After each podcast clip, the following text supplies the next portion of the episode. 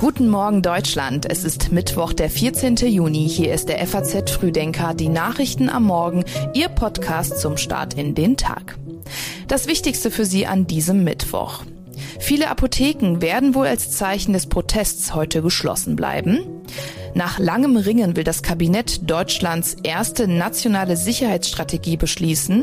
Und 18-Jährige bekommen 200 Euro für Kino oder Konzerte vom Staat. Dazu gleich mehr, hier noch die wichtigsten Meldungen aus der Nacht. Der in der Geheimdokumentenaffäre angeklagte Donald Trump ist zur ersten Anhörung vor einem Bundesgericht in Miami erschienen. Der frühere amerikanische Präsident hat auf nicht schuldig plädiert. Der Stopp für die Microsoft Activision Übernahme wurde bestätigt. Ein Richter hat angeordnet, den Ausgang einer Klage der US-Kartellbehörde abzuwarten. Damit kann Microsoft den Videospielehersteller noch nicht wie geplant übernehmen. Und zu viel künstliches Licht kann zu Insektensterben beitragen. Ist es zu hell, finden Glühwürmchen in der Nacht nicht mehr zueinander. Dieser Zusammenhang wurde jetzt in einem Experiment nachgewiesen und kann als weiteres Argument gegen Lichtverschmutzung dienen. Die Texte für den FAZ Frühdenker Newsletter hat Rebecca Buchsein geschrieben. Mein Name ist Milena Fuhrmann. Schön, dass Sie dabei sind.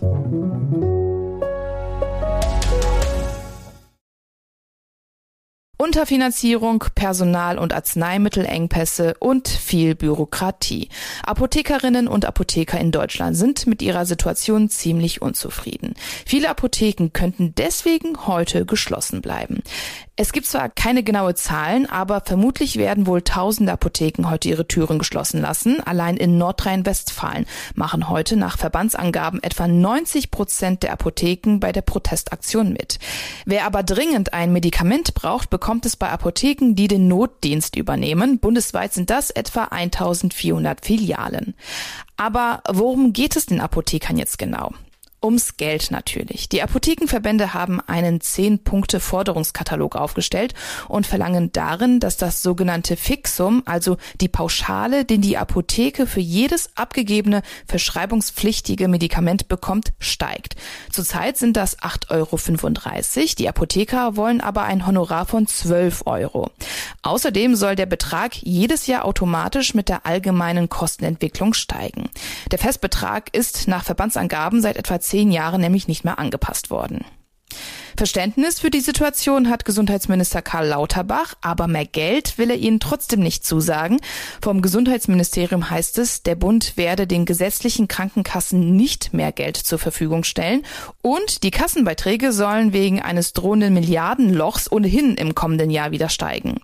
Das Gesundheitsministerium merkt außerdem an, dass Apotheken in den vergangenen Jahren andere Verdienstmöglichkeiten eröffnet worden seien, zum Beispiel Pauschalen für Nacht- oder Notdienste sowie für bestimmte bestimmte Botendienste. Deutschland will sich zum ersten Mal eine Sicherheitsstrategie geben. Lange hat die Ampelkoalition an diesem Plan gefeilt. Heute will das Kabinett sie endlich beschließen. Und das wird vor allem Außenministerin Annalena Baerbock freuen. Sie hatte sich nämlich schon im März bei der Generaldebatte im Bundestag für die Sicherheitsstrategie stark gemacht. Zum einen müssen wir in der Lage sein, kurzfristig und pragmatisch jetzt zu handeln und zweitens müssen wir zugleich unsere langfristigen Ziele entschlossen verfolgen. Und dafür dient unsere nationale Sicherheitsstrategie, worauf ich mich sehr freue, die gemeinsam mit Ihnen zu erarbeiten.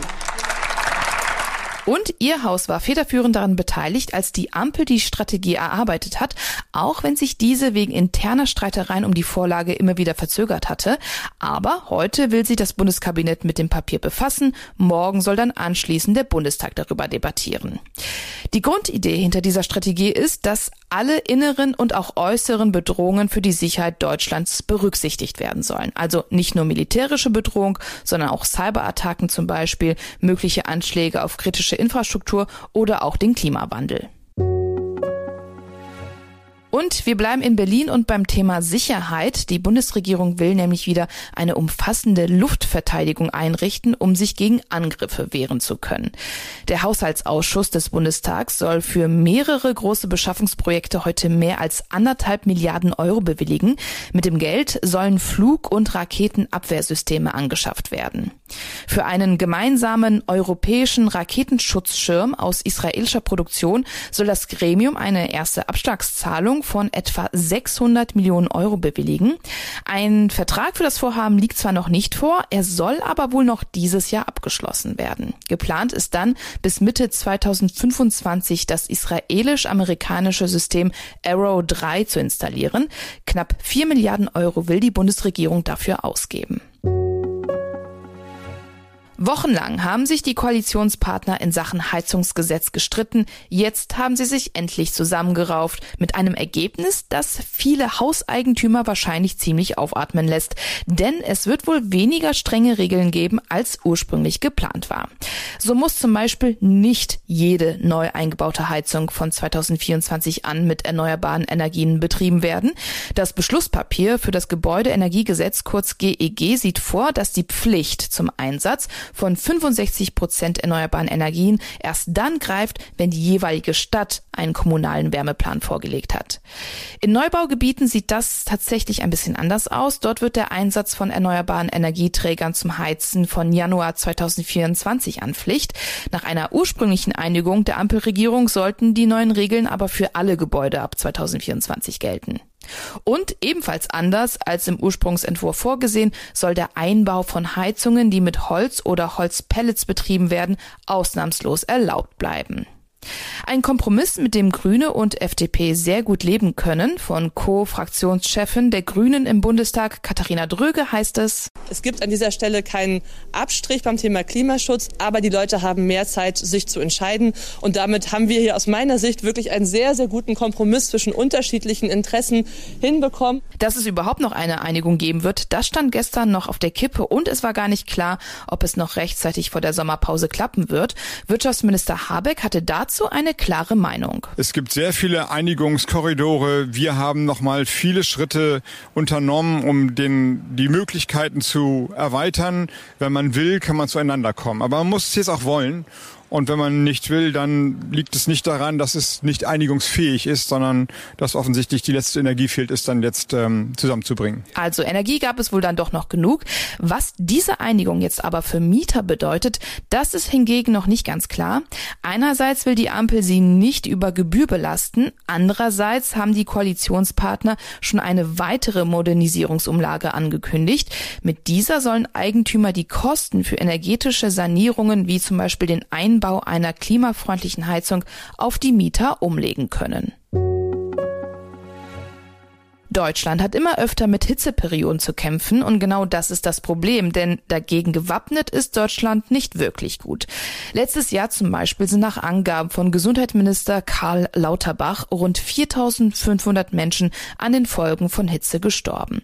Deswegen findet heute der bundesweite Hitzeaktionstag statt. Und mehr noch, der Gesundheitsminister will jetzt sogar einen Hitzeschutzplan erarbeiten, ganz nach dem Vorbild der Nachbarn aus Frankreich werden die wichtigsten Erkenntnisse zum Hitzetod, wie kann der verhindert werden, wie viel muss man trinken, Kälteräume, also äh, wie, also äh, wie viel Aktivität ist notwendig, was sind Warnsymptome, was sind erste Symptome, auf die zum Beispiel Anverwandte, Kinder, Ehepartner achten müssen, wer sind die Risikoträger.